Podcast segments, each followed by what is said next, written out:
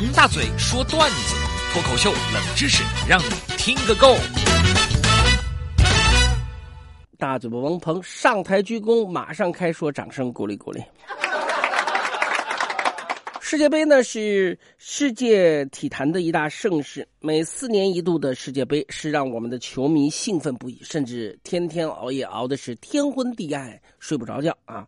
从一九三零年第一届乌拉圭世界杯以来，到二零二二年的卡塔尔世界杯，已经有将近一百年的历史了。在这将近百年的世界杯历史当中，世界杯举办呢从不完善。到达了完善，也发生了很多的趣事王大嘴呢就为您去说世界杯，希望您能够了解了解。呃，最近这两天呢，很多的这个朋友啊都在看世界杯，世界杯呢牵动着大家的心，已经进入到了八强。我就想在这个。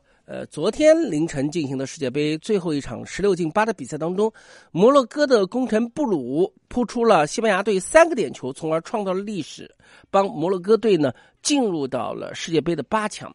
所以在后面的这个世界杯的这个记者招待会上面，以至于摩洛哥的记者呢，呃，没有什么问题要提，而是含着热泪感谢了布鲁。这种感谢的方式让人也同样的很感动。可是呢，在世界杯的历史上面呢。有一个感动队友的仪式呢，却是让人非常非常的瞠目结舌。应了那句话说得好，叫做“不怕神对手，就怕猪队友”。这个时间呢，是来到了一九五零年的第五届世界杯，当时乌拉圭队和匈牙利队进行比赛，这时候已经是半决赛了。呃，一九五零年的匈牙利可以说是世界强队，可是，一九五零年的乌拉圭也不妨多让了。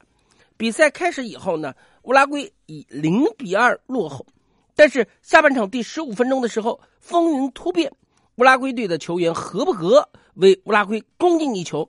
到中场前四分钟的时候，他是梅开二度，再进一球，把比分扳成了二比二。